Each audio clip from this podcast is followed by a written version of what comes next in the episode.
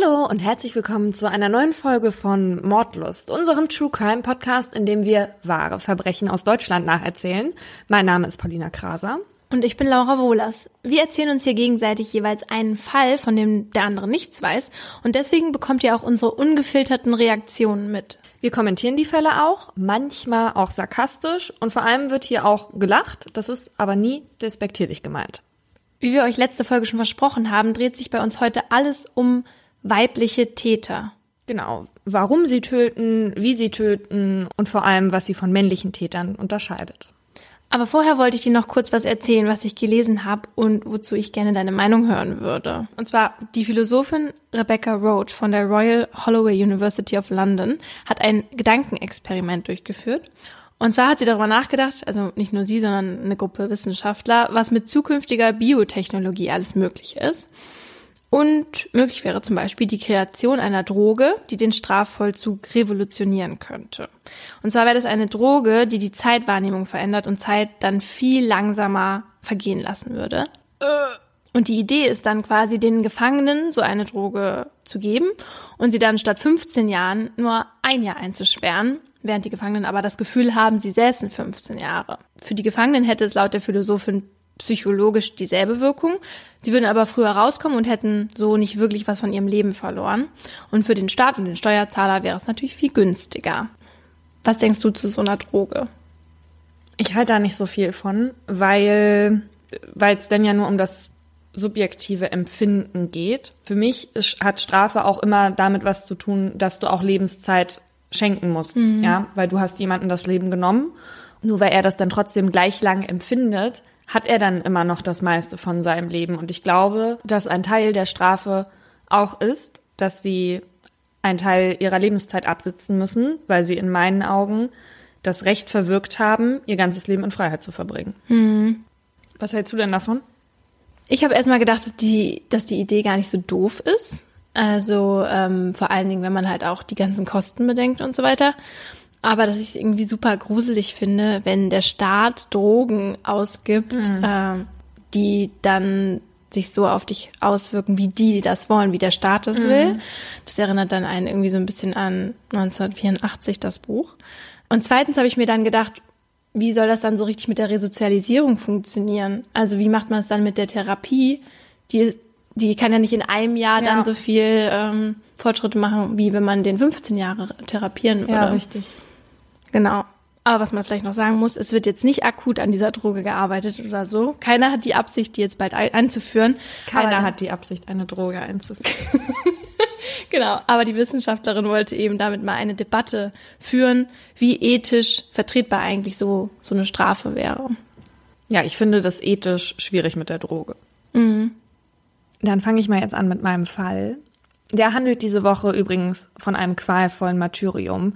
Und wir wissen, dass einigen von euch unsere Folge 10, wo es um Kindermorde ging, schwer gefallen ist. Und deswegen werde ich hier nicht alles im Detail erzählen.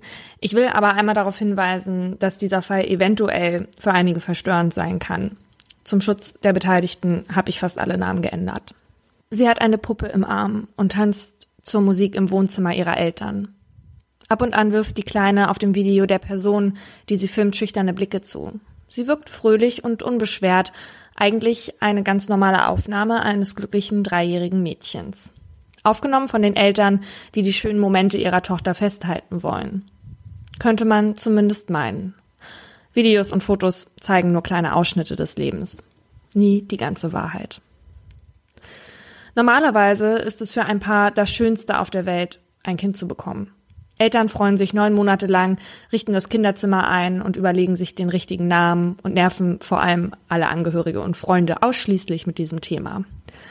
Bei Jelly aber ist es nicht so. Die Welt, in die sie hineingeboren wird, sieht anders aus. Sie ist nicht warm, bunt und auch nicht voll von weichen Stofftieren. Jelly wird im Oktober 2010 in Hamburg geboren. Ihre Mutter Samira ist da 24 Jahre alt, hat keine Arbeit, keinen Abschluss und keine Perspektive. Sie lebt in einer Obdachlosenunterkunft und hat schon einen Sohn, Ilja. Der lebt aber bei Samiras Eltern, weil sie mit ihm nicht klarkommt. Samira scheint generell mit vielem überfordert zu sein und bekommt eigentlich nicht so richtig auf die Reihe. Sie leidet darunter, dass sie keinen Schulabschluss hat. In ihrer Familie ist sie das schwarze Schaf. Ihre drei älteren Schwestern haben nicht solche Probleme wie sie. Sie schämt sich dafür, dass sie bereits zwei uneheliche Kinder geboren hat. Samira hat schwarze, lange Haare, die sie gern offen trägt. Auf Fotos posiert sie vor der Kamera, trägt bunte und auch knappe Klamotten.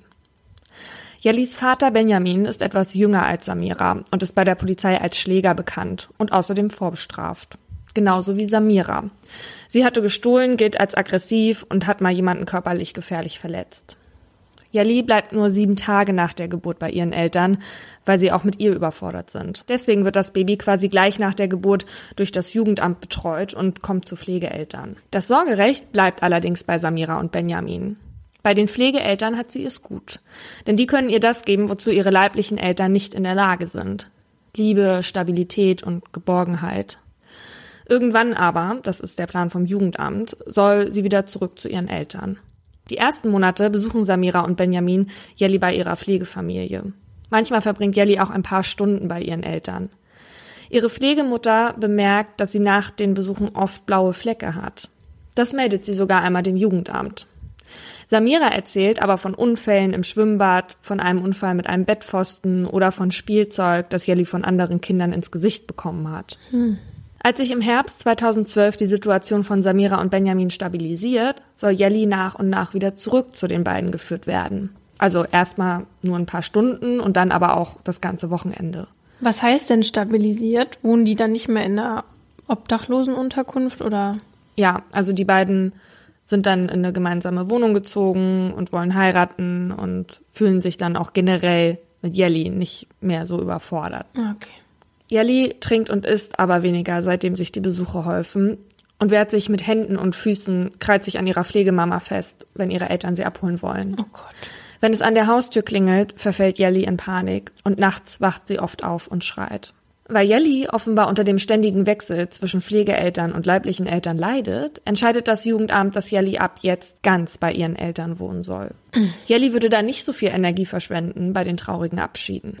Wieso kommt man auf die Idee, dass es dann besser ist, zu den Eltern zu, das Kind zu den Eltern zu geben, wo sie immer super Angst hat und auf, auf keinen Fall dahin will, als dass man dann denkt, dann lassen wir es doch lieber ganz bei der Pflegefamilie und lassen die Eltern einfach nicht mehr kommen.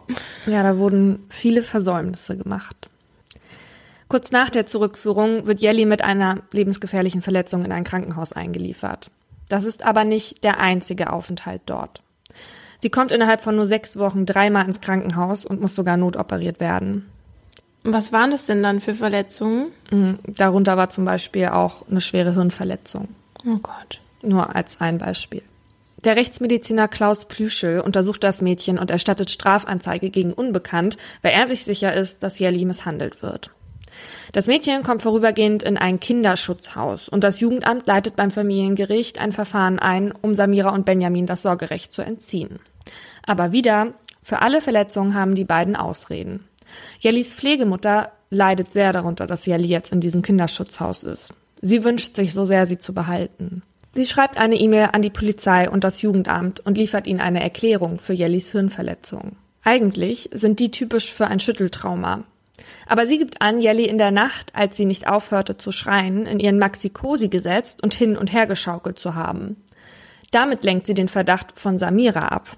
Nicht mit Absicht, weil später gibt sie an, dass sie wirklich diese Überlegung gehabt hat, dass das Schütteln solche Verletzungen verursacht haben konnte, obwohl sie da drin auch geschrieben hat, dass das nicht sehbar war, sozusagen. Aber die hat sich halt Sorgen gemacht. Hm. Und Vorwürfe scheinbar. Ja. Auch, ja. Wahrscheinlich war es gut gemeint, aber es war leider definitiv nicht gut gemacht. Denn damit sieht das Familiengericht den Verdacht gegen die Eltern als entkräftet an und Jelly muss wieder hm. zurück. Obwohl im Oktober 2013 die Rechtsmedizin sogar zu dem Schluss kam, dass das Schütteln der Pflegemutter nicht der Grund für die Verletzung sein kann. Trotz, dass sich jetzt der Verdacht gegen die Eltern quasi wieder erhärtet, werden im November 2013 die Ermittlungen eingestellt, weil ein Täter nicht gefunden werden kann. Eine fatale Fehlentscheidung. Denn kurz vor Weihnachten bricht Jelly einfach in der Wohnung der Eltern zusammen. Ihr kleiner Körper kann nicht mehr. Hm. Als die Notärztin kommt, versucht sie noch Jelly zu reanimieren, kann aber nichts mehr für sie tun. Während sie den Tod feststellt und die Polizei alarmiert, weint Samira ein bisschen, wie die Ärztin später sagt, und raucht auf dem Balkon eine Zigarette. Jelly musste sterben, weil sie nicht beschützt wurde, weil viele Menschen nicht genau hingesehen haben und weil so eine Reihe von Fehlern passiert ist. Ihr Tod war grausam und vor allem vermeidbar. Aber dazu komme ich später noch. Bei der Obduktion werden allein äußerlich 83 Wunden an Jellys Körper festgestellt. Alles an diesem Mädchen ist verletzt. Es gibt im Grunde kein einziges Organ, das keine Schäden davongetragen hat. Außerdem finden die Gerichtsmediziner Make-up-Spuren am Körper. Heißt, jemand hatte Jellys äußerliche Wunden versucht zu überschminken, bevor der Notarzt kam. Samira und Benjamin kommen in Untersuchungshaft. Im Fokus der Ermittlungen steht Benjamin. Die Rekonstruktion des Tatablaufs durch die Polizei ergibt zunächst, dass der Vater Jelly verprügelte, als Samira in der Badewanne lag. Da Benjamin ja bereits 20 Mal vorbestraft ist, unter anderem mhm. halt eben auch wegen Körperverletzung, scheint die Theorie nicht so abwegig. Außerdem wirft Samira ihm vor, Jelly misshandelt und sie, also Samira, vergewaltigt zu haben. Als die Polizei Nachbarn und Bekannte aus dem Umfeld befragt, wird aber relativ schnell deutlich, Samira scheint hier die Hauptverantwortliche für die Tragödie zu sein. Sie habe zu Jelly nie eine gute Beziehung gehabt, sie immer als Störfaktor in ihrem Leben gesehen, besonders nachdem sie vor Weihnachten eine Affäre mit einem anderen Mann angefangen hatte und wieder mehr ausgehen wollte. Zudem verstrickt sich Samira zunehmend in Widersprüche. Im Juni 2014 beginnt der Prozess gegen Jellis Eltern. Samira ist wegen Mordes angeklagt, Benjamin wegen Körperverletzung mit Todesfolge durch Unterlassung. Vor Gericht erscheint Samira mit einem lilafarbenen Sippulli. Die langen schwarzen Haare hat sie sich abgeschnitten und zu einem Zopf gebunden. Benjamin trägt ein Hemd und einen karierten Pulli darüber. Während des gesamten Prozesses vermeiden Samira und Benjamin sich anzusehen. Benjamin wirkt, als würde er von einer Last niedergedrückt, schreibt ein Gerichtsreporter vom Hamburger Abendblatt. Samiras Miene hingegen bleibt unbewegt und fast starr. Auch wenn Fotos von Jelly gezeigt werden, rührt sie sich kaum. Nur wenn es um die Misshandlung geht, kann man in ihrem Gesicht leichte Anzeichen von Rührung erkennen, schreibt die Presse. Aber als das besagte Handyvideo vom Anfang gezeigt wird, dreht sich Samira mit dem Rücken zur Leinwand, um nicht hinsehen zu müssen, und weint. Benjamin hingegen sieht sich an, wie seine Tochter scheinbar unbekümmert tanzt. Das Video entstand drei Wochen vor Jellis Tod. Bei Samiras Schluchzen wird Benjamin zornig. Du hast sie umgebracht, warum weinst du? Brüllt er sie an, steht hektisch vom Stuhl auf und wirft etwas in Samiras Richtung. Vermutlich eine Gebetskette. Du mit deinen Drohungen, Jetzt zeigst du dein wahres Gesicht, antwortet Samira. Der Richter unterbricht die Verhandlung für eine halbe Stunde. Beim Prozess sagt auch Jellis Pflegemutter aus. Weinend gesteht sie da, dass sie sich Jellis Verletzung einfach schön geredet hat und den Verdacht schon hatte, dass die Eltern sie misshandeln. Hm. Insgesamt dauert der Prozess gegen die beiden mehr als fünf Monate. In dieser Zeit werden Zeugen befragt, die Samira schwer belasten. Die erzählen dann nämlich von ihrer Unehrlichkeit und sagen, sie wäre aggressiv und unzuverlässig. Ständig wären Männer bei ihr ein- und ausgegangen, wenn Benjamin nicht zu Hause war. Einer ihrer Affären sagt sogar selbst als Zeuge aus. Samira sieht das Ganze als Komplott gegen sich. Benjamin hätte Freunde eingeschüchtert, damit die gegen sie aussagen. Aber ein WhatsApp-Verlauf stützt Benjamins Aussagen. Dort hatte er nämlich geäußert, dass er Samira zur Therapie schicken will. Sie hatte daraufhin geantwortet, aber sagt denen nicht, dass ich mein Kind schlage. Als Jelly gestorben war, hatte sie diese Nachricht dann wieder gelöscht. Samiras Verhalten beschreibt der psychiatrische Gutachter als ambivalent. Auf der einen Seite hasste sie ihr Kind, auf der anderen wollte sie es aber unbedingt haben. Sie hatte sie ja auch von den Pflegeeltern immer wieder zurückgeholt. Und hatte sogar das Wunschbild einer intakten Familie. Sie hatte dem Gutachter außerdem erzählt, dass sie gern Kinderkrankenschwester geworden wäre. Wie die meisten Frauen, die ihre Kinder töten, habe Samira ein völlig verstörtes Selbstbild, sagt der Gutachter. Sie empfinde sich als gute, fürsorgliche Mutter.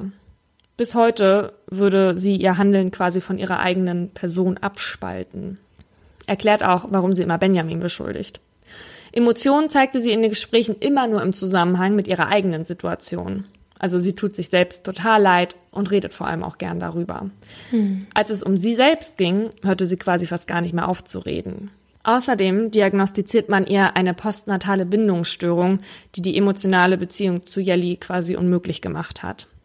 Dadurch, dass Jelly dann auch gleich zu Beginn in eine Pflegefamilie gegeben wurde, hat sich die dann quasi noch gefestigt und ist dann nach der Zusammenführung quasi geblieben. Hm. Diese Bindungsstörung ist dann irgendwann in Wut und Hass auf Jelly umgeschlagen. Samira habe sie für alles erdenklich Schlechte in ihrem Leben verantwortlich gemacht. Vor allem dafür, dass sie keinen normalen Beruf nachgehen konnte, nachdem sie schwanger geworden war. Ihr Selbstwertgefühl musste wegen ihrer narzisstischen Art quasi mit etwas kompensiert werden. Und deswegen musste Jelly leiden. Aber eine inhaltliche Denkstörung in Form eines Wahngedankens kann er nicht feststellen. Heißt, dass Samiras Schuldfähigkeit zu keinem Zeitpunkt eingeschränkt war. Das Landgericht verurteilt Samira zu einer lebenslangen Haftstrafe. Die Richter sehen das Mordmerkmal der Grausamkeit als erfüllt an, gehen aber nicht mit der Staatsanwaltschaft mit, weil die hatte nämlich eine besondere Schwere der Schuld gefordert. Heißt, Samira kann nach 15 Jahren Haft auf eine vorzeitige Entlassung hoffen. In den letzten 14 Tagen ihres Lebens habe Yali jede Minute Angst und furchtbare Schmerzen erleiden müssen, sagt das Gericht. Und daran habe sich Benjamin mitschuldig gemacht. Er soll wegen Körperverletzung mit Todesfolge durch Unterlassung für vier Jahre und sechs Monate ins Gefängnis. Vor den Qualen, die Samira Jelly zufügte, habe er die Augen verschlossen. Benjamin und Samira nehmen das Urteil ohne Regung auf. Wie du dir wahrscheinlich vorstellen kannst, geht einer von den beiden in Revision. Samira höchstwahrscheinlich. Mhm. Der kann sich, ja auch glücklich schätzen, der andere mit vier Jahren. Ja, gehe ich total mit, dass ähm, das vielleicht hätte härter ausfallen müssen. Aber offenbar war er nicht der ausführende Part da. Hm. Aber er ist auch ja dafür zuständig, sein Kind zu beschützen. Natürlich, ja. Ja. Die Revision wird aber vom Bundesgerichtshof als unbegründet verworfen. Damit ist das Urteil rechtskräftig. Samira und Benjamin waren aber nicht die einzigen, die Jellis Tod mit zu verantworten hatten. Das mhm. Gericht sprach in der Verurteilung von einer Reihe von Fehlern, die Jelly wahrscheinlich das Leben gekostet haben. Beschämend nennt der Richter diese Fehlleistung. Beispielsweise fiel die Zuständigkeit für Jelly viel zu oft in andere Hände. Als Jelly zu ihren Eltern zurückgegeben wurde, war Teil der Auflage, dass sie die Kita besuchen müsste. Mehr als drei Monate vor ihrem Tod wurde diese Abmachung aber gar nicht mehr von den Eltern erfüllt. Bei einem Hausbesuch des Kinder- und Jugendnotdienstes wurde Jelly offenbar nur oberflächlich untersucht, weil sonst wären diese ganzen Verletzungen ja aufgefallen. Toll. Mhm. Man, man denkt einfach nur, wieso war nicht eine Person da, die da so mehr dahinter war? Weißt du, nur eine Person in dieser ganzen Kette, die irgendwie, ja, dieses Leid gesehen hätte und irgendwie das stoppen hätte können. Wobei man dazu ja sagen muss, dass die Pflegemutter ja trotz Versäumnisse auch dem Jugendamt Bescheid gesagt hat. Also. Ja. Und der ihre Verletzungen untersucht hat, der hat es ja auch dem Jugendamt gesagt. Also es, es waren meines Erachtens nach schon zwei Personen da, die, die sich gemeldet haben und die gesagt haben, hier stimmt was nicht. Und dann wurden aber halt einfach nicht die nächsten Schritte eingeleitet. Ja, und denen würde ich auch gar keine Vorwürfe machen, also auch gar nicht der Pflegemutter. Aber diese Jugendamtmitarbeiter, die natürlich, man hört immer, dass die super überfordert sind und alles, ja. Ähm, aber die sind ja eigentlich diejenigen, die das dann direkt erkennen müssten, so eine Misshandlung, ja. Und da wurde halt zu oft gewechselt und eine ähm, der Sachbearbeiterinnen, die war dann auch ganz neu im Dienst. Die kannte sich dann mhm. da nicht genug mit aus. Mhm. Der Untersuchungsausschuss spricht von einem Totalversagen öffentlicher Stellen. Das wurde ja spätestens auch bei dieser Panne mit dem Maxi Cosi da sichtbar. Eigentlich waren die Eltern, nachdem klar war, dass die Verletzung nicht daher hätte stammen können, nämlich ja wieder verdächtig, aber es kümmerte sich halt einfach keiner mehr darum. Die Ermittlungen wurden da eingestellt und die Mitarbeiterin beim Jugendamt hatte dann die Akte nicht gelesen und deswegen hatte die Richterin nichts von den neuen Erkenntnissen gewusst. Nach Jellis Tod gab es eine politische Aufarbeitung des Falls. Denn vor Jelly gab es Michelle, Lara Mia, Jessica und Chantal. Bei allen Fällen hätten die Hamburger Behörden mehr tun können. Zumindest war das der Vorwurf. Aber immerhin rückten nach den Todesfällen die jeweiligen Stellen in den Fokus der Kritik. Ich meine, das ist ja auch das Mindeste, was man tun kann, da irgendwie jetzt nachzujustieren. Mhm. Bei der Auswahl der Pflegefamilien zum Beispiel oder bei der Kontrolle der Schulpflicht wurde nachgeholfen. Nach Jellis Tod wurde das Personal bei den Jugendämtern aufgestockt. Außerdem gibt es jetzt sowas wie ein Vier-Augen-Prinzip bei geplanten Rückführungen in solche schwierigen Familien. Zudem soll ein Kind, wenn Misshandlungen quasi nicht ausgeschlossen werden können, beim Institut für Rechtsmedizin angesehen werden. Gerade erst, also in diesem Jahr, im Januar, hatte eine Expertenkommission einen Abschlussbericht vorgestellt, wie man Kinder in Hamburg besser schützen kann. Was ist denn das da mit Hamburg? Das ist ja echt, das ja. geht ja gar nicht. Ja, also die hatten offenbar ein richtiges Problem beim Jugendamt, ja. Und deswegen kam halt, ähm, wurde zwei Jahre lang an diesem Bericht, der jetzt rauskam, wurde zwei Jahre lang gearbeitet, weil die haben sich quasi alle Stellen angesehen. Ähm, also für mich wirkt es schon so, als ob man sich jetzt damit auseinandergesetzt hat, ja. Mhm, Und dieser Bericht, ja. der äh, umfasst 600 Seiten. Und unter anderem steht da drin, dass natürlich noch mehr Stellen besetzt werden sollen und das aber auch effektiv. Also die haben zum Beispiel Computersysteme, ähm, die viel zu viel Zeit schlucken von den Leuten, die halt eigentlich Fälle mit Kindern bearbeiten sollen. Ne? Mhm. Und das soll dann abgeschafft werden und Familienrichter sollen fortgebildet werden. Also es hat sich was getan. Leider bringt das Jelly ja jetzt aber auch nicht mehr zurück. Auf Jellis mhm. Grab liegt heute ein schwarzes Herz aus Stein mit einem Foto von ihr drauf. Wenn ich auf Friedhöfen gehe, dann gucke ich mir immer die Geburtstage an. Und auf mhm. ihrem steht Oktober 2010 bis Dezember 2013. Ganz klein. Ich finde das so furchtbar. Das, also, dass dann auch so viele Fälle, die du da gerade gesagt hast, das waren alle in Hamburg? Das waren nur Hamburger Fälle, ja. Also schon nach dem ersten hätte das passieren müssen, zumindest, dass man sozusagen, dass das Jugendamt zumindest denkt, fuck, äh, hier müssen wir mal ein bisschen mehr aufpassen bei den Fällen, also nochmal dreifach da drauf gucken und dann kommen aber noch, was weiß ich, vier andere Fälle, bis das dann passiert. Genau, aber die hatten nach jedem Fall, hatten sie schon was geändert. Also bei Jessica zum Beispiel, den wir aus dem Verbrechen-Podcast kennen, da hatten die ähm, danach auf die ähm, Kontrolle der Schulpflicht geguckt. Da wurde immer was nachjustiert, aber das hat offenbar nicht gereicht bei diesen ganzen, bei diesem ganzen Apparat, wo so viel schiefgelaufen ist oder wo zumindest so viel schieflaufen konnte. Ich überlege auch gerade, man gibt ja natürlich jetzt gerade dem Jugendamt alle Schuld so, aber man muss ja auch mal überlegen, woher kommt das? Und es sind ja diese Familien diese Mütter, ja, und Väter auch natürlich, ähm, wie man da eigentlich präventiv was machen kann, weil das muss ja auch ein, Ansatz sein, sozusagen. Ja. Das ist wahrscheinlich ganz schwierig, ja. Die ersten Überlegungen waren ja offenbar da. Also die haben ja Jelly gleich da weggenommen und hatten die zu dieser Pflegemutter gegeben, die in einem mhm. ganz tollen Stadtteil gewohnt hat, die Designerin war, die der wirklich ein stabiles Umfeld geben konnte eigentlich. Ja, und natürlich verstehe ich auch, dass der Plan auch sein muss, ähm, ein Kind immer wieder zu den richtigen Eltern zurückzuführen. Aber wenn es halt eben die Eltern nicht können und wenn sie nicht dazu in der Lage sind, dann muss es halt eben jetzt auch Instrumente geben, das zu erkennen. Ja. Und die gab es halt damals nicht, offenbar. Ja, und manchmal ist es vielleicht auch einfach besser, zu der Familie zu kommen, wo das Kind mehr Liebe erfährt, als zu den leiblichen Eltern, die das manchmal einfach nicht können. Auch wenn das immer das Ziel ist, in die Familie zurück, aber. Bei Samira haben viele psychische Komponenten zu diesem grauenvollen und traurigen Ende geführt. Aber eine Sache wollte ich mir da nochmal genauer rauspicken, und das ist die postnatale oder wie man eigentlich eher sagen würde, postpartale Bindungsstörung. Und das hat mich deswegen eben interessiert, äh, weil ich das immer wieder beeindruckend finde und erschreckend, wie Hormone ähm, oder Psychosen unser Handeln halt ähm, und die Stimmung beeinflussen können. Postpartale Bindungsstörungen kommen häufig mit psychischen Erkrankungen wie zum Beispiel einer postpartalen Depression einher. Wie gesagt, bei Samira war das auf keinen Fall der einzige Grund, aber einer. Und erkennt man so eine postpartale Depression schnell genug, kann der Bindungsstörung vorgegriffen werden, indem man sie einfach behandelt.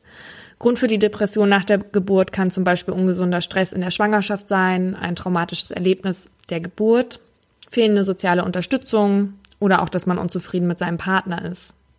Eine sogenannte Hochrisikogruppe für postpartale Depressionen sind übrigens hochgebildete unter 30-jährige Frauen. Oh, oh. Weil man vermutet, dass die mit den ähm, Befürchtung zusammenhängt, dass man halt eben seiner Karriere nicht mehr nachgehen kann, wie bisher. Mhm. Und ähm, damit, dass man zu hohe und auch teilweise unerfüllbare Ansprüche an sich selbst als Mutter hat. Auch, das ist ja auch ein großes gesellschaftliches Thema, ähm, dass man immer so dieses Bild dieser Übermutter im Kopf hat. Das kann ich mir total vorstellen. Genau, man muss quasi eigentlich jetzt heutzutage eine super Mutter sein, aber gleichzeitig auch noch eine Karrierefrau sein. Und das kann ich mir total vorstellen, dass es vor allen Dingen ja. bei, bei diesen Frauen der Fall ist. So häufig passiert das aber nicht. Zur Einordnung, 10 bis 20 Prozent aller Mütter bekommen eine postnatale Depression. Hierunter fällt übrigens nicht der Babyblues. Und 11 Prozent der Mütter, die so eine postnatale Depression entwickeln, entwickeln dann eine Bindungsstörung. Ein großer Faktor bei der Bindung zum Kind spielt das Hormon Oxytocin. Das wird zum Beispiel dann ausgeschüttet, wenn das Kind nach der Geburt auf die Brust der Mutter gelegt wird. Verrückt. Aber auch, wenn die Mutter das kleine Kind nur sieht oder hört oder riecht. Ich habe mir da so wissenschaftliche Artikel zu durchgelesen, ist ganz absurd, was, was durch diese Berührung alleine da auch bei dem Kind passiert. Also dieses Hormon wird ausgeschüttet von der Mutter, wenn das Baby auf ihr liegt oder sie dies riecht und sieht. Also es ist generell ein Bindungshormon, deswegen gehe ich davon aus, dass es auch bei dem Baby ausgeschüttet wird. Okay, verrückt. So, nun hatte Samira Jayeli relativ zeitnah zu Pflegeeltern gegeben. Die war ja nur sieben Tage bei Samira. Und genau deswegen hatte der Gutachter auch davon gesprochen, dass sich die Bindungsstörung durch das Weggeben quasi noch manifestiert hat. Die Bindung zu dem Baby ist aber halt eben deswegen so wichtig, weil das Neugeborene dann weiß, Mama und Papa sind da, wenn ich etwas brauche. Wichtig hierbei nochmal zu sagen, eine Bindungsstörung zum eigenen Kind ist nicht immer krankhaft und sie endet auch garantiert nicht zwangsläufig in der Tötung des Kindes. Es gibt Anlaufstellen, an die sich Mütter wenden können, wenn sie das Gefühl haben, ihr Kind nicht so zu lieben, wie sie es sollten. Ich hatte mich übrigens gefragt, wenn ein möglicher Grund für fehlende Bindung zum Kind ein Mangel an Oxytocin ist, mhm. kann man sich das denn nicht einfach künstlich spritzen? Und es gibt tatsächlich Anbieter im Internet, die das als Nasenspray anbieten. Da waren? Experten aber vor. Okay. Finger weg, das ist nämlich noch nicht ausreichend getestet. Das wird zwar schon bei der Geburt eingesetzt, aber eben noch nicht in der Paartherapie. Und Forscher glauben aber schon, dass es da dann auch irgendwann Einzug finden wird.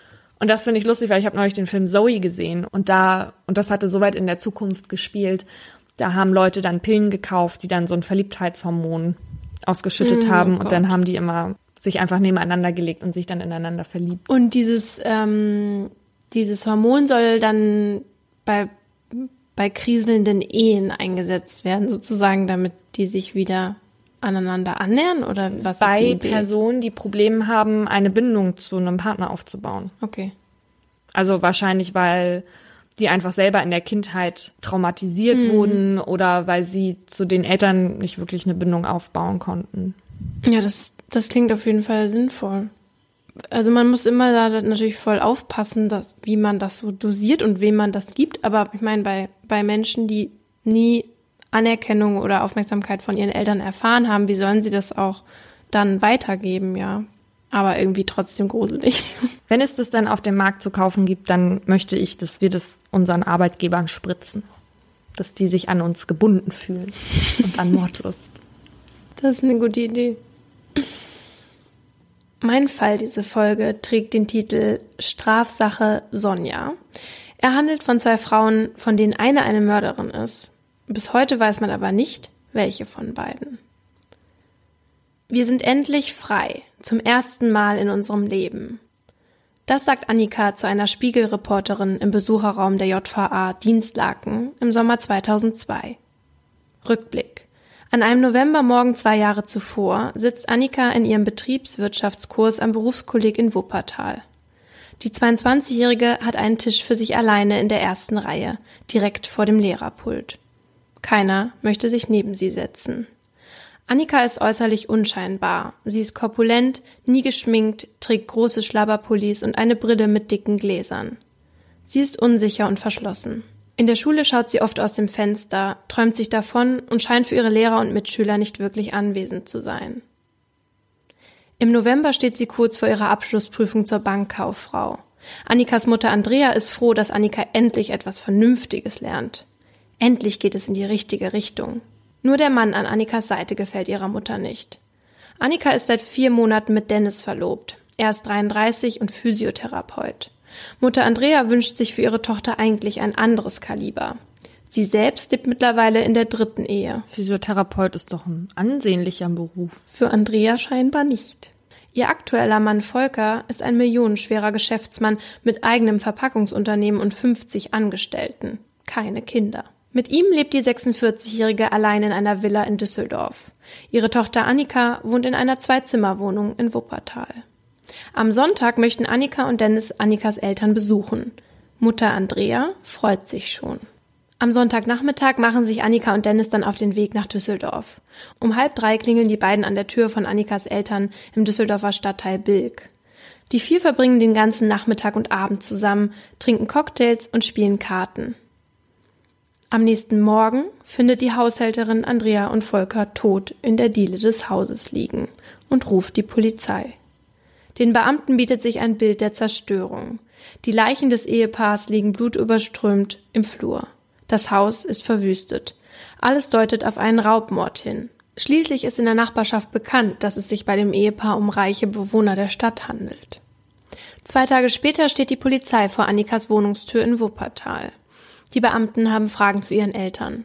In Wirklichkeit wird sie verdächtigt, den Doppelmord begangen zu haben. Annika muss in U-Haft und wird immer wieder verhört. Sie bekommt zwei junge Anwältinnen zur Seite gestellt, die sie oft in der JVA besuchen. Annika schreibt den beiden Frauen danach immer wieder Briefe, in denen sie sich bei ihren Anwältinnen freundlich bedankt. Diese Briefe sind auf lilafarbenem Papier in Druckschrift und mit niedlichen Zeichnungen geschrieben. Im Mai, also fast ein halbes Jahr nach der Tat, bekommen die Juristinnen dann wieder Post. Allerdings nicht von Annika, sondern von einer gewissen Sonja, die den Mord an Annikas Eltern gesteht. Sonjas Schrift gleicht der einer Erstklässlerin und ihre Ausdrucksweise ist asozial. Sonja schreibt, diese schwanzlutschenden, verseuchten Arschlöcher hätten Annika echt bis zum nächsten Selbstmord gebracht. Es war einfach notwendig, dass das ein Ende hat. Annika kam dann ja auch noch auf die verwichst beschissene Idee, dieses sadistische Scheißvieh retten zu wollen. Ist richtig nach hinten gekippt und ich hatte endlich eine Chance, das Messer auch mal zu bekommen und zuzustechen. Das war echt genial. Das klingt nach einem netten Schriftwechsel. Der Brief endet mit den Worten Also ficken sie gut. Sonja. Annika lernt Sonja kennen, als sie ungefähr 17 Jahre alt ist. Sonja ist das komplette Gegenteil von ihr. Sie hat harte Gesichtszüge, träumt sich nicht in andere Welten. Sonja stellt sich der Realität und weiß genau, was sie will. Was willst du? Komm her, kriegst einen auf die Birne, ist so ein Spruch von ihr. Sonja wird Annikas gute Freundin und verlässt sie nie mehr. Doch es gibt keine Sonja. Sonja lebt nur in Annikas Kopf. Die Briefe kommen nämlich aus Annikas Zelle der JVA Dienstlaken. Als den Anwältinnen das klar wird, beginnen sie mit der Recherche. Hat Annika eine zweite Persönlichkeit, die mitredet und mitentscheidet? Liegt die Verantwortung für die Morde dann vielleicht nicht bei Annika allein? Ab sofort heißt der Fall für die Anwältinnen Strafsache Sonja. Bei ihrer Recherche finden sie heraus, dass Annika drei Jahre vor der Tat in psychologischer Behandlung war und ihre Psychologin bei Annika den Verdacht auf dissoziative Identitätsstörung, früher multiple Persönlichkeitsstörung hatte. Außerdem wird in ihrer Wohnung das Buch Ich habe dir nie einen Rosengarten versprochen, eine autobiografische Geschichte einer Schizophrenen gefunden, in dem immer wieder am Rand der Name Sonja in Bleistift zu sehen ist. In ihren Briefen erzählt Annika als Sonja, dass sie sich von ihrer Mutter nie geliebt gefühlt hat. Sie behauptet, mit zehn Jahren das erste Mal vergewaltigt worden zu sein, und zwar von einem Angestellten ihres ersten Stiefvaters. Die Mutter habe vom Fenster aus zugesehen und hinterher gesagt, bist ja selber schuld. Außerdem habe ihre Mutter ihr geliebtes Dressurpferd zu Wurst verarbeiten lassen, nachdem es lahmte. Das hat die Sonja jetzt erzählt. Genau. Wo erzählt die Sonja das rein? In den Briefen? Ja zu den Anwälten und die denken sich. Das ja. ist Annika. Wissen die ja genau. Aber also Annika erzählt das aus Sonjas Perspektive. Ja, ja, ich weiß. Ja, ja, aber für, für die ist es ja erstmal die Persönlichkeit Sonja sozusagen. Genau, und die erzählt eben das mit dem Pferd und dass die Mutter ihr das quasi grinsend diese Nachricht überbracht hat. Als Teenager sei sie dann noch zweimal vergewaltigt worden. Diesmal von mehreren Mitschülern am Gymnasium. Insgesamt strotzen diese Sonja-Briefe nur so vor Wut gegenüber Mutter Andrea. Also was war am 5. November geschehen? Als Annika oder Annikas zweite Persönlichkeit Sonja, ich lasse das jetzt hier mal offen, und Dennis Annikas Eltern am 5. November besuchen, geht Annika um kurz nach drei in die Küche, um Getränke zu holen. Sie mischt mitgebrachten Wodka mit Schlaftabletten und füllt es in zwei Likörgläser. Obenauf sprüht sie ein kleines Sahnehäubchen, damit die Überreste der Medikamente nicht zu sehen sind. Da gibt es einen Cocktail, den müsst ihr unbedingt probieren. Der schmeckt sogar mir, sagt Annika zu ihren Eltern und stellt ihnen die Gläser hin. Volker trinkt den Drink auf Ex. Andrea fragt noch, was schwimmt denn da unter der Sahne? Mehl, so ist das Rezept, antwortet Annika. Danach setzt sich Volker vor den Fernseher und schläft ein. Die anderen drei spielen Karten am Esszimmertisch. Nach einer Weile fragt Annika, Mama, hast du eine Kopfschmerztablette für mich? Die beiden gehen zusammen hoch, um in die Hausapotheke zu schauen. Währenddessen weckt Dennis Volker und fragt, wollten wir nicht los zum Essen? Volker steht auf und greift nach seiner Jacke. Kann ich dir helfen? fragt Dennis, bevor er mit einem 24 Zentimeter langen Tranchiermesser zusticht. Annika kommt dazu und hält ihrem Stiefvater den Mund zu. Der beißt ihr in die Hand. Dann steht. Was ist ein Tranchiermesser? Ein zum quasi Fleisch durchschneiden. Der beißt ihr in die Hand. Dann sticht Dennis Volker mit dem Messer in die Brust. Andrea, die die Schreie ihres Mannes gehört hat, will ihm zu Hilfe eilen, doch ihre Tochter hält sie auf und fest, sodass Dennis auch hier mehrmals mit dem Messer zustechen kann. Annika, wir können doch über alles reden, ruft Andrea noch. Dann sticht Annika zu. Andrea und Volker liegen am Boden. Annika und Dennis kontrollieren noch den Puls, um auch wirklich sicher zu gehen, dass sie tot sind. Dann legen sie die Leiche von Andrea auf die ihres Mannes. Um es danach wie einen Raubmord aussehen zu lassen, gehen Annika und Dennis durch das Haus und ziehen Schubladen aus den Schränken und machen Unordnung. Außerdem lassen sie die Terrassentür sperrangelweit auf, als sie das Haus verlassen. Danach fahren die beiden nach Hause und schauen sich einen Spielfilm im Fernsehen an. Ich finde gerade, jemanden mit einem Messer umzubringen, so bestialisch. Also da musst du ja schon sowas von abgebrüht sein. Dass du danach einfach so dich vor den Fernseher legen kannst und Film gucken. Ja, und vor allem, ich meine, das ist ja so ein, so ein Akt, so ein Messer in einen lebenden Menschen reinzurammen. Und dann sind es auch noch die eigenen Eltern. Es ist, ich finde das ganz grausam. Mhm. Naja, auf jeden Fall fahren sie dann nochmal los und so gegen Viertel vor elf am Abend und fahren zum Rhein und werfen dann da das Messer, ähm, das sie da mit Steinen beschwert haben und ihre blutverschmierte Kleidung ins Wasser und warten, bis die Sachen nicht mehr zu sehen sind.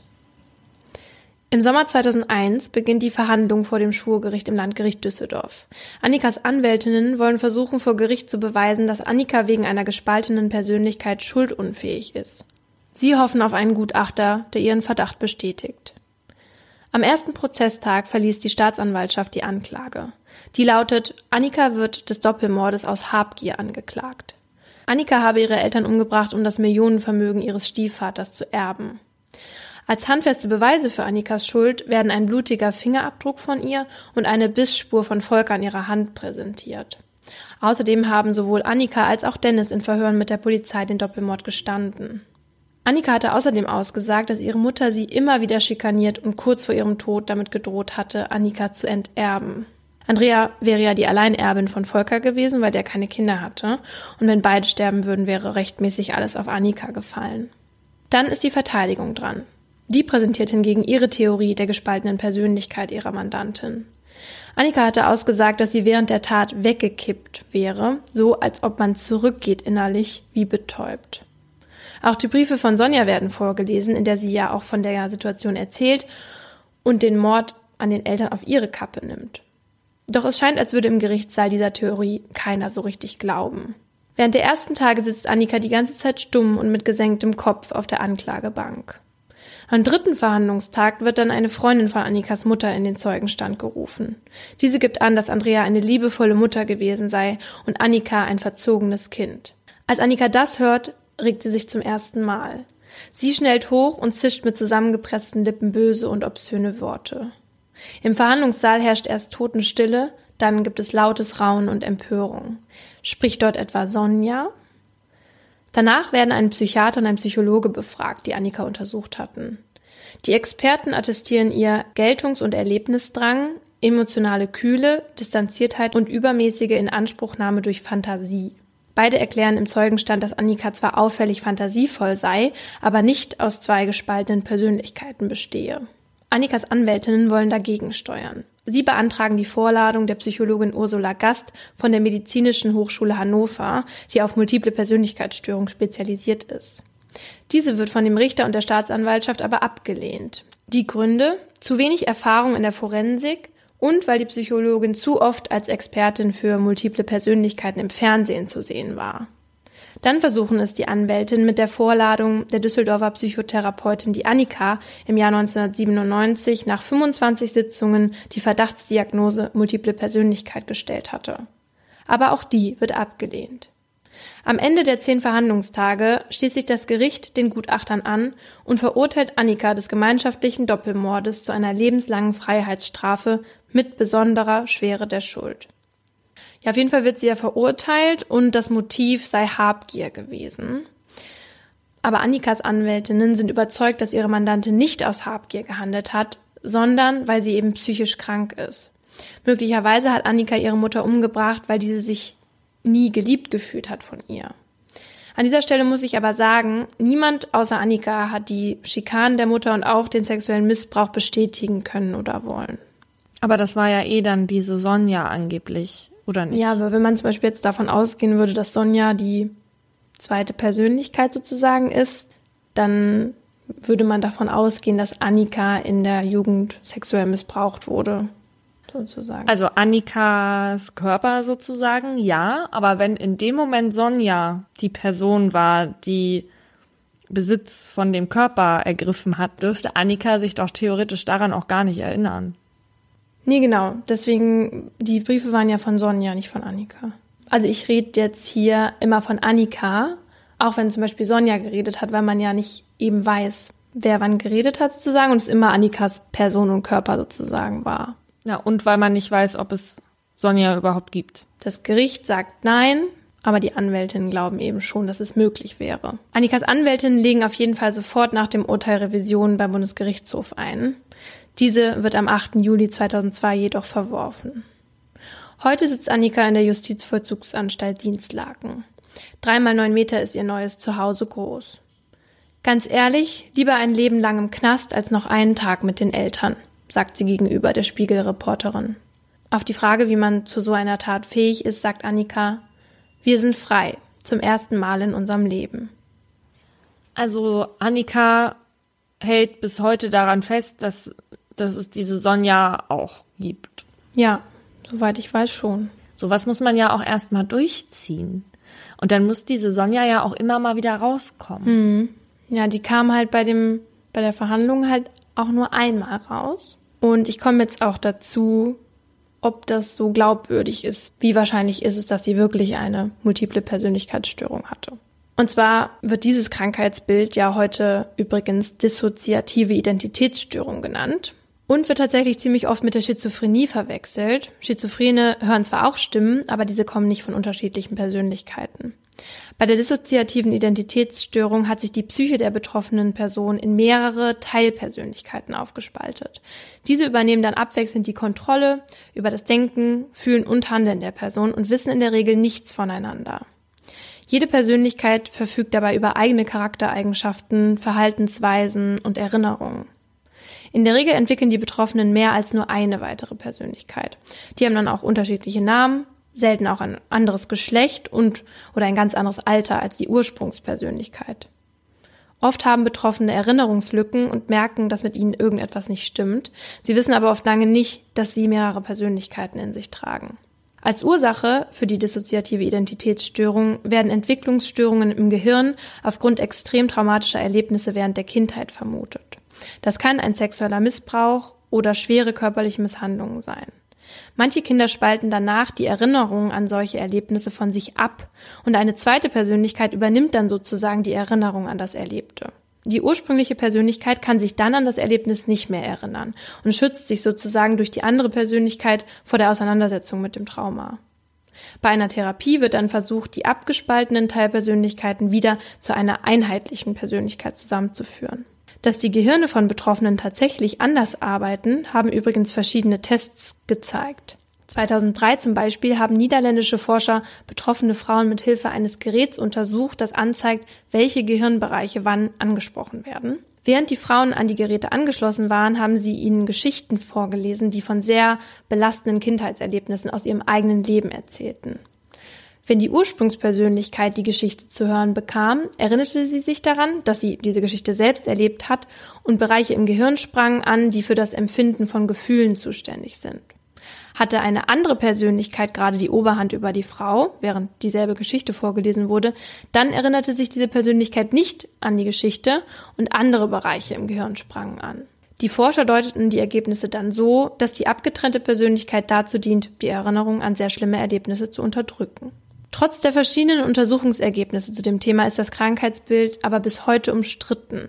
Und es wird wohl noch eine ganze Zeit dauern, bis diese Störung sicher diagnostiziert bzw. ausgeschlossen werden kann. Wie bei meinem letzten Aha der tatbezogenen Amnesie gibt es hier nämlich auch die Gefahr der Simulation. In den USA zum Beispiel gab es bisher mindestens 20 Fälle, in denen Straftäter behaupteten, an einer dissoziativen Identitätsstörung zu leiden. Sie schoben dann ihre Schuld auf eine andere Persönlichkeit in ihn, um für schuldunfähig erklärt zu werden. Ob Annika aus meinem Fall wirklich eine gespaltene Persönlichkeit hat, ist auch fragwürdig, denn einiges an ihrem Fall spricht gegen diese Theorie. Annika behauptet ja, nur eine weitere Persönlichkeit zu haben, die ihr selbst in vielen Dingen ähnelt und mit der sie auffällig viele Erinnerungen teilt. Annika hatte auch im Gegensatz zu den meisten Menschen mit dieser Störung keine lange zurückliegende Geschichte von Erinnerungslücken. Es ist zudem ungewöhnlich, mit was für einer Selbstverständlichkeit Annika und Sonja alles übereinander wissen und sich akzeptieren. Auch da Sonja nur einmal in den zehn Tagen der Verhandlung aufgetaucht ist, und zwar dann, als der Theorie der gespaltenen Persönlichkeit niemand zu glauben schien, ist auffällig. Es kann also auch sein, dass Annika sich durch ihre Psychologin und die Literatur das Wissen zu der Krankheit angeeignet und simuliert hat. Und am Ende wirklich nur das Geld ihres Stiefvaters wollte und dann Dennis, ihren Freund oder Verlobten, für ihre Zwecke benutzt. Von diesem Dennis weiß ich auch nur, dass er auch im Gefängnis sitzt. Ähm, da das Gericht am Ende von dem Habgier-Motiv ausgegangen ist, gab es da eben keinen großen Erklärungsbedarf mehr. Was ich mir aber denke ist, auch wenn Annika sich Sonja nur ausgedacht hat, dann ist sie ja definitiv psychisch krank. Dann hat sie keine multiple Persönlichkeitsstörung, aber irgendetwas anderes.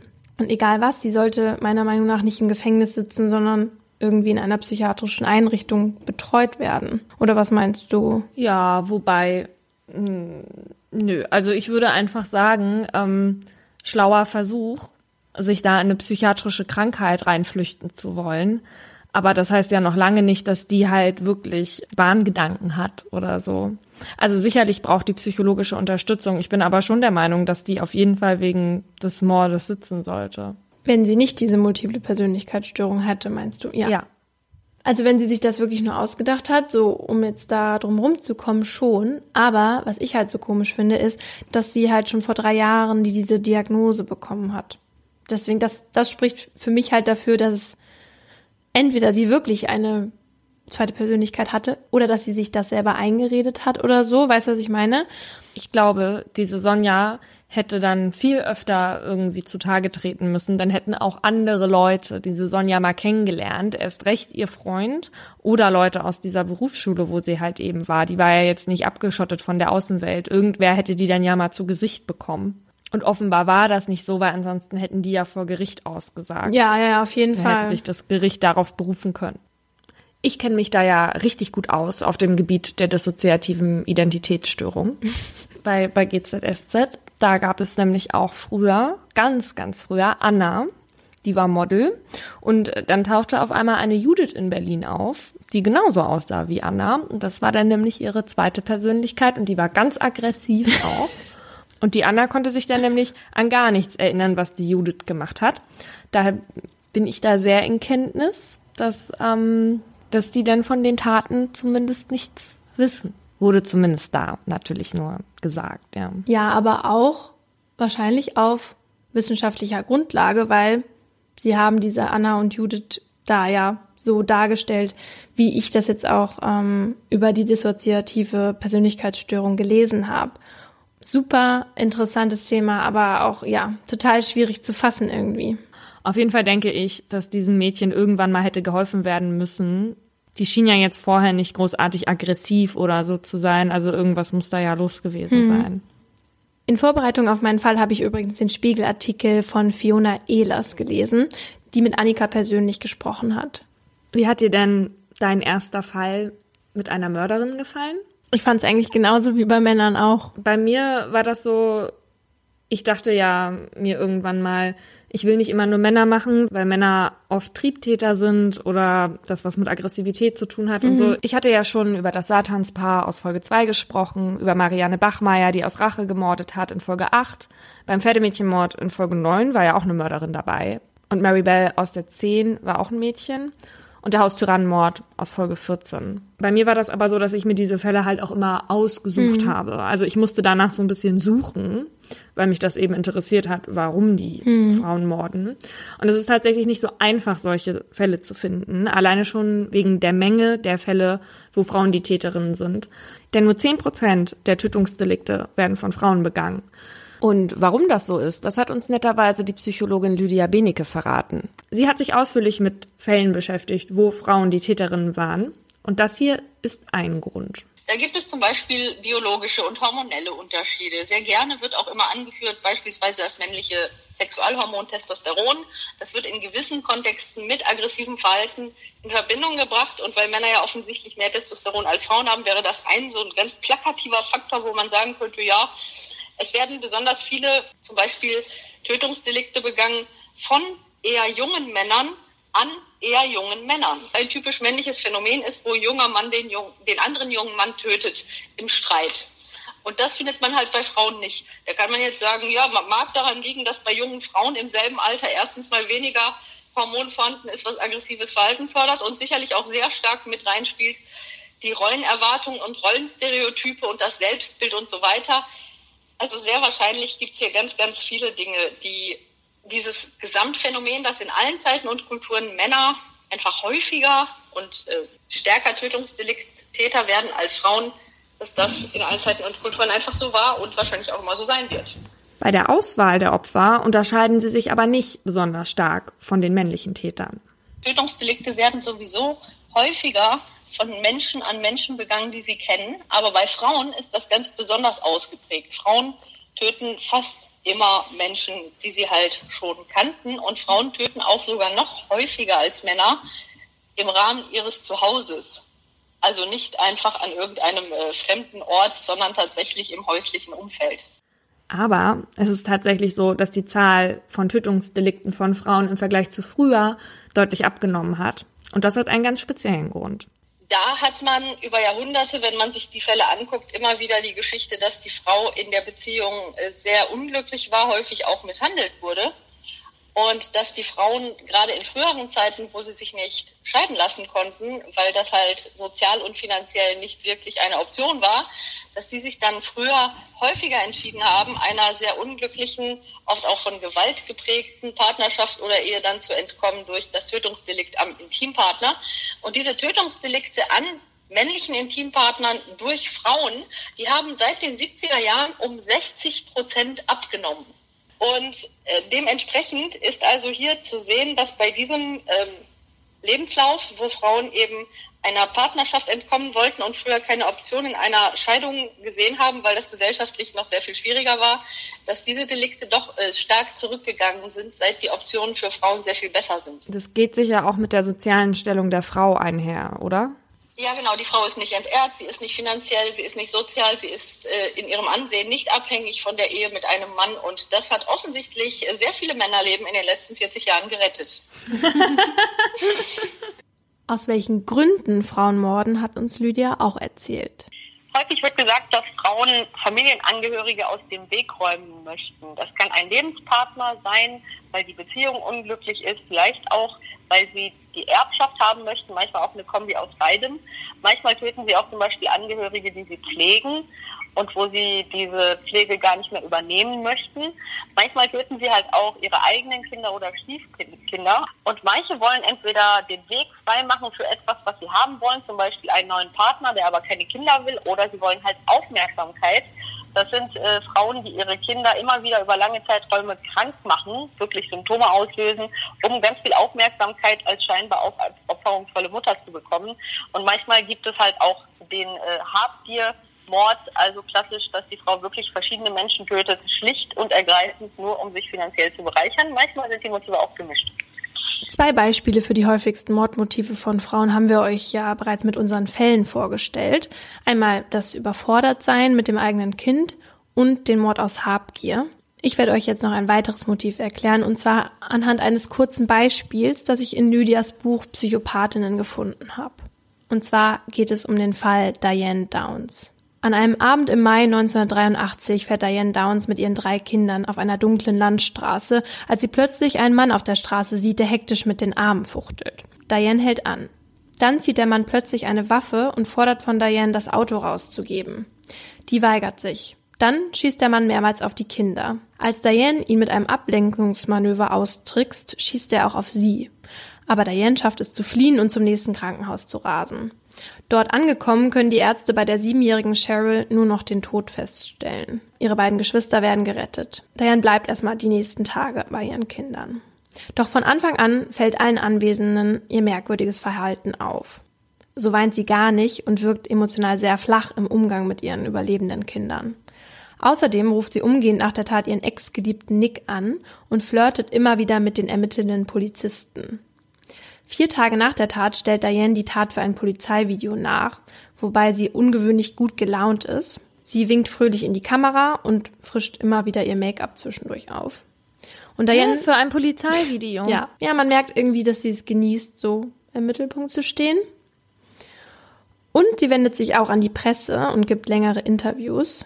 Eins davon habe ich auch gesehen. Das Verrückte ist, dass sie in diesem Interview ja von dieser schrecklichen Tat berichtet, aber nach jedem Satz grinst sie. Ah. Ja. Und man hat das Gefühl, dass sie irgendwie nicht anders kann. Es ist ganz, ganz komisch, dieses Video zu sehen. Naja, auf jeden Fall finden die Polizisten Dianes Tagebücher und mit ihnen fällt der Verdacht dann auf sie. Denn in diesen Tagebüchern schreibt Diane von ihrer großen Liebe Nick, dieser ehemaligen Affäre. Sie schreibt halt, wie sehr sie ihn liebt und dass er immer wieder gesagt hat, dass er wegen ihrer Kinder nicht mit ihr zusammen sein will. Er hat immer gesagt, er möchte kein Daddy sein. Und damit finden die Ermittler ein Mordmotiv für Diane. Auch ihr merkwürdiges Verhalten, ihre ständig ändernde Taggeschichte und der Fremde, also dieser Mann, der wurde noch nie von irgendjemandem gesehen. Ähm, das passt halt alles zu der Theorie der Ermittler. Außerdem sagt ein Zeuge aus, dass Dianes Wagen an dem Tatabend extrem langsam vor ihm hergefahren ist. Und die Ermittler finden heraus, dass Diane genauso eine Waffe besessen hat wie die, die halt in der Tat benutzt wurde. Das Ende vom Lied ist, dass Diane wegen Mordes an ihrer Tochter Cheryl und dem versuchten Mordes an ihren anderen beiden Kindern verurteilt wird. Tatsächlich hatte sie ihre Kinder selber angeschossen, um sie aus dem Weg zu räumen, um mit Nick zusammen sein zu können.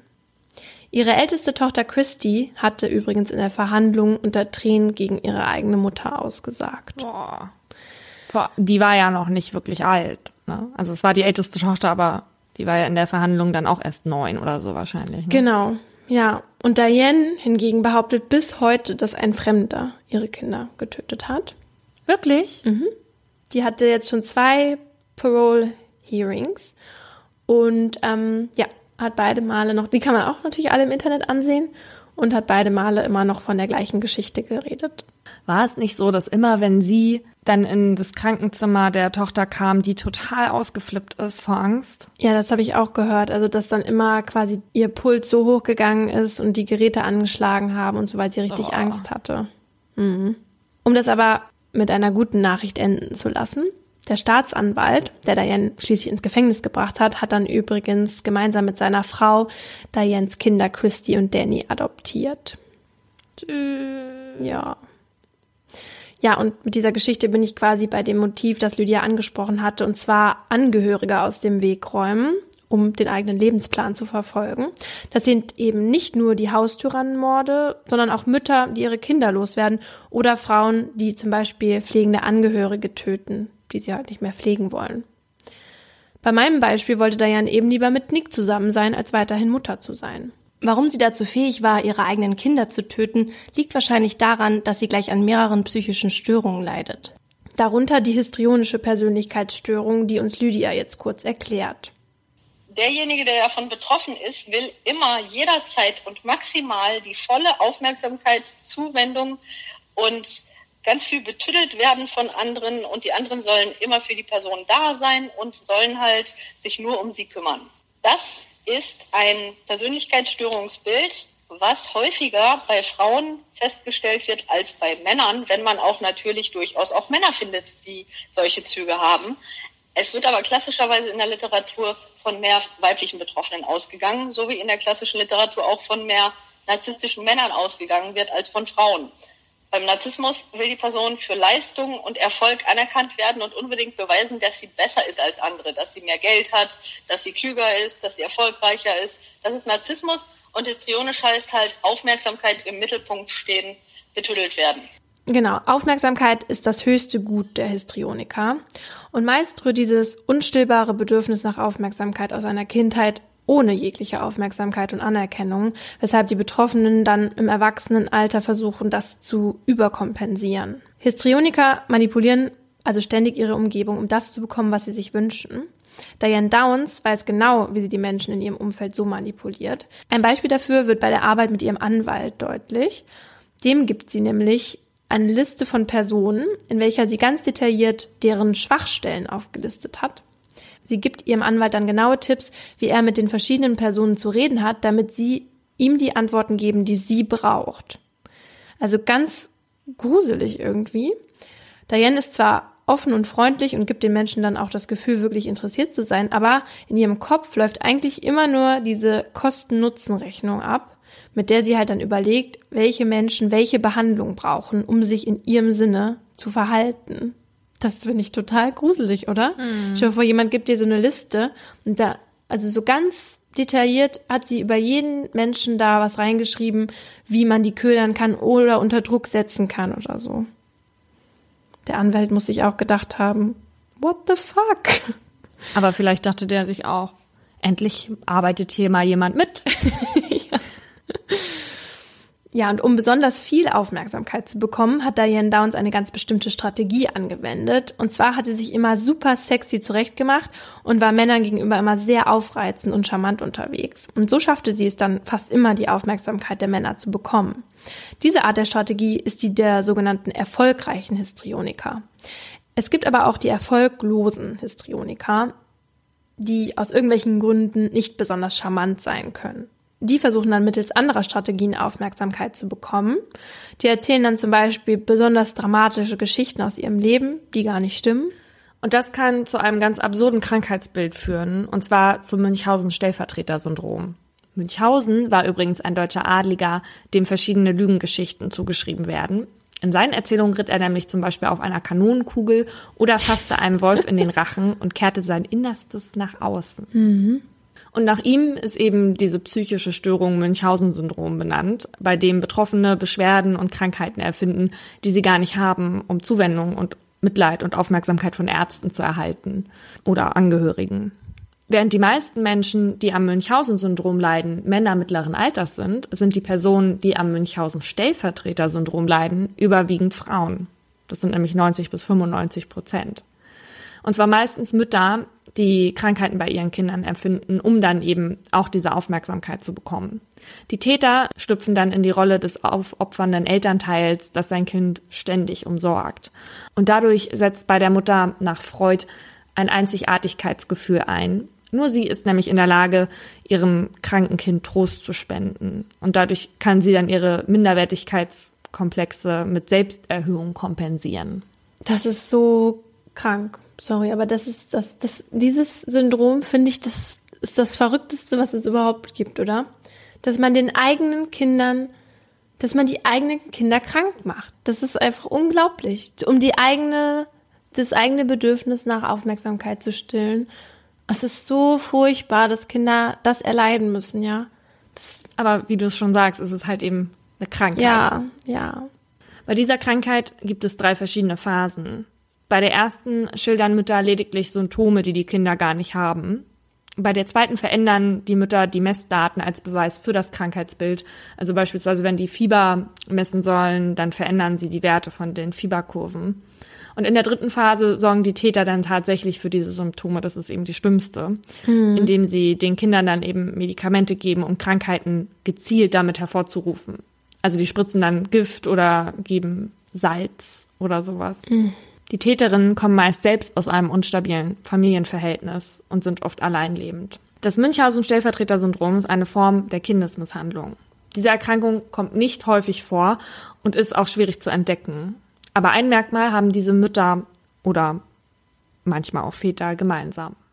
Diese Betroffenen fallen halt dadurch auf, dass sie zum Beispiel sehr, sehr, sehr, sehr, sehr, sehr viel Zeit ihres Lebens damit verbringen, über die Krankheit des Kindes zu reden, beispielsweise in der modernen Zeit auch sehr, sehr maximal viele Fotos und Videos des kranken Kindes zum Beispiel online stellen.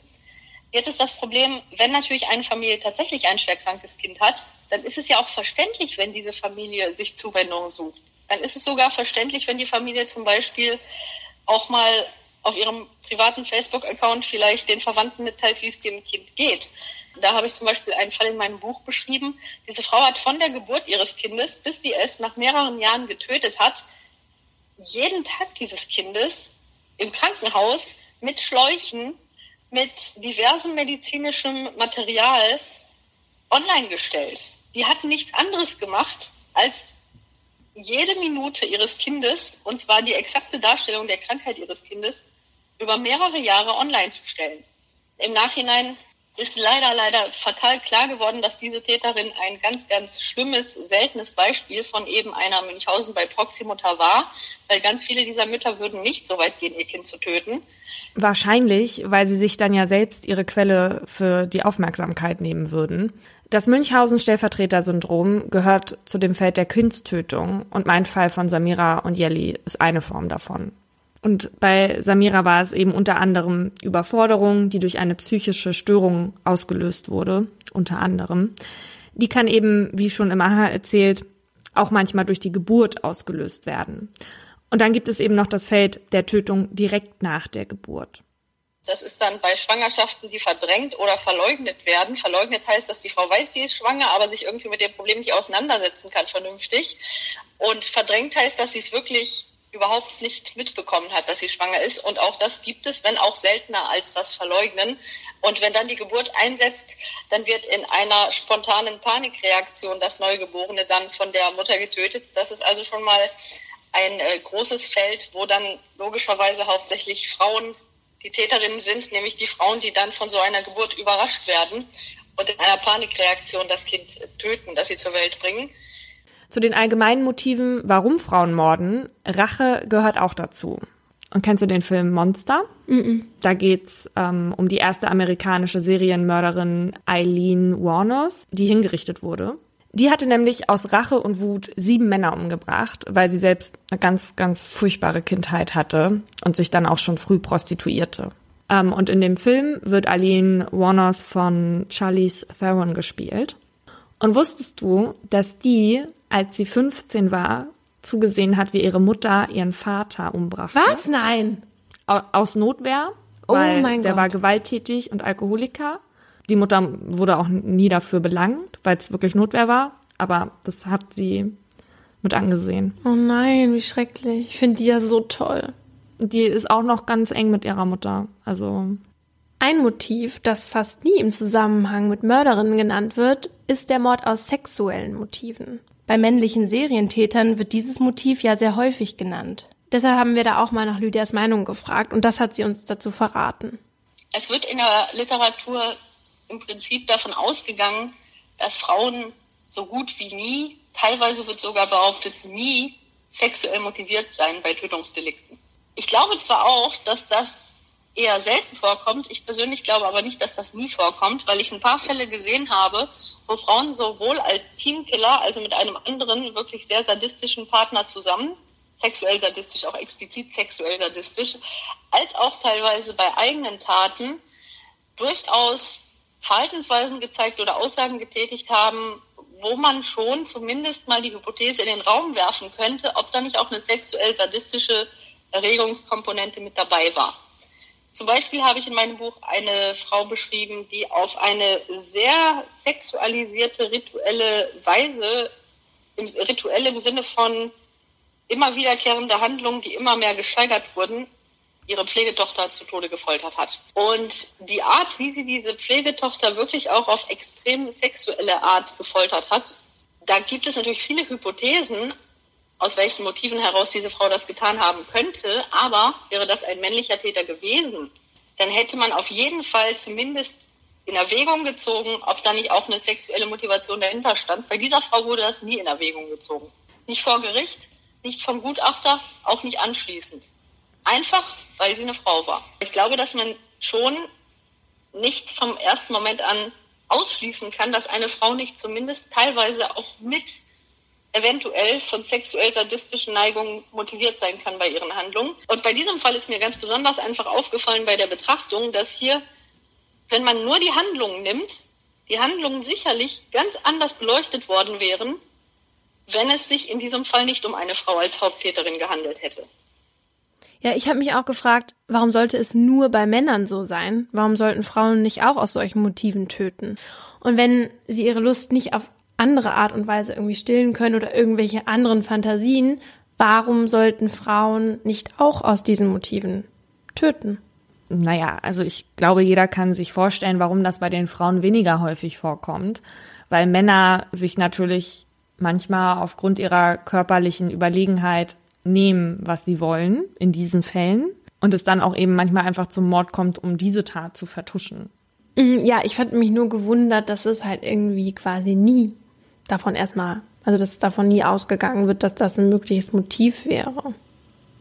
Ja, komisch eigentlich, weil mm, ja auch oft bei Serienmördern davon ausgegangen wird, ähm, dass die so eine sadistisch sexuelle Neigung haben mhm. und die das sexuell erregt, wenn Frauen gequält werden. Und das müsste es eigentlich ja auch bei Frauen geben.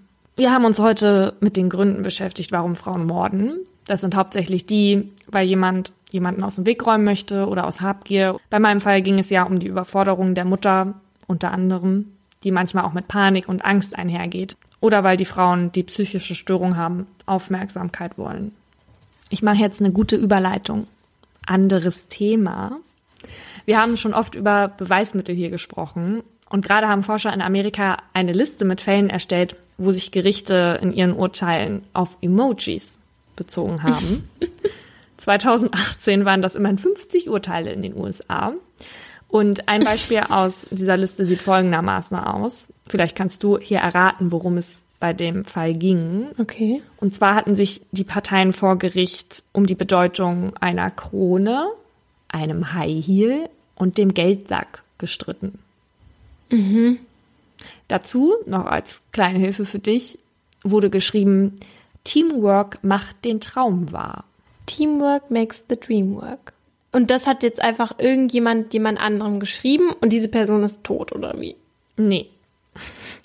nee, es ging nicht um Mord. Es ging um was anderes und die Frage ist, ob du erraten kannst, worum. Also die Krone weiß ich jetzt nicht, was das bedeuten soll, aber ich könnte mir vorstellen, dass irgendwas mit, ja, vielleicht irgendwas mit Prostitution und Geld dafür oder so. Hat es was mit Prostitution zu tun? Prostitution ist in der Regel mit Geld, ja. Wie hat es das? Ähm, hat es was mit Prostitution ja. zu tun? Okay, ja. gut. Also High Heels steht jetzt für Prostitution.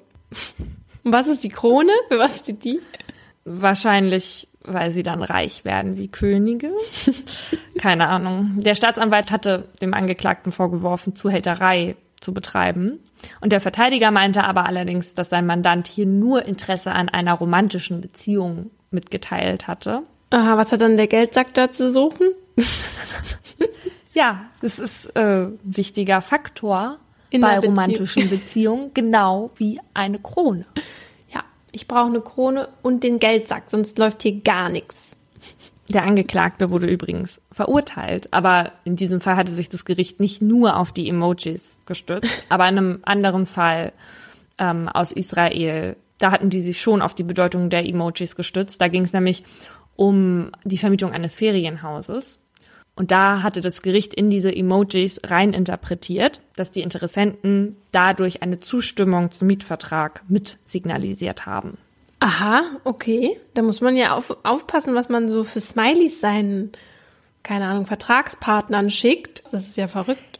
Ja, da gibt's auch Diskussionen drüber, weil sich viele nicht der Bedeutung der Emojis bewusst sind. Zum Beispiel dieses Emoji, wo, ähm, wo man die Hände so nach oben macht. Ja.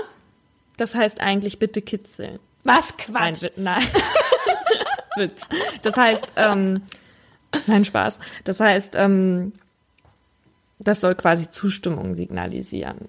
Aber es ist doch auch bei ganz vielen Smileys so, dass man das Gefühl hat, dass manche Leute das irgendwie anders verstehen. Zum Beispiel hasse ich den Smiley, der zwinkert. Ich hasse ihn einfach.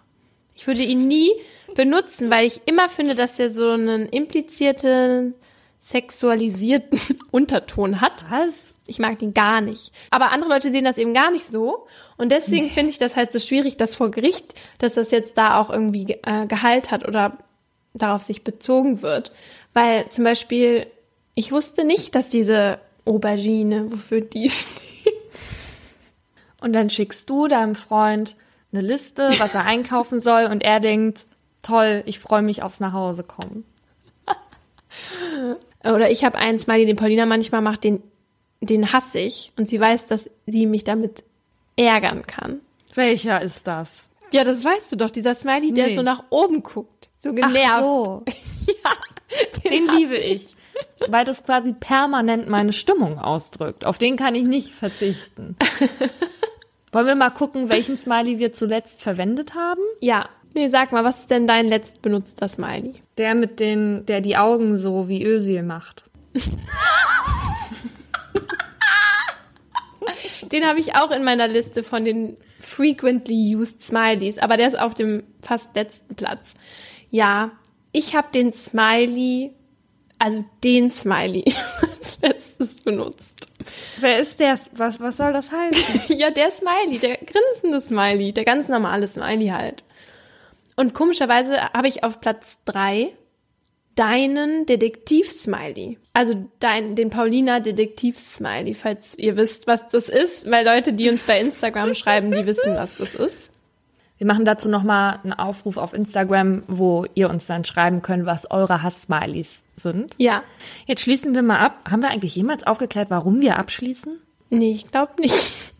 also erstmal sagen wir immer, wollen wir jetzt abschließen, wenn wir quasi fertig geredet haben.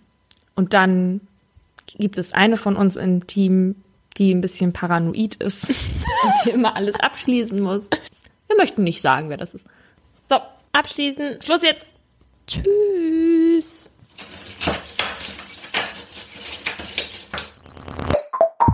Das war ein Podcast von Funk.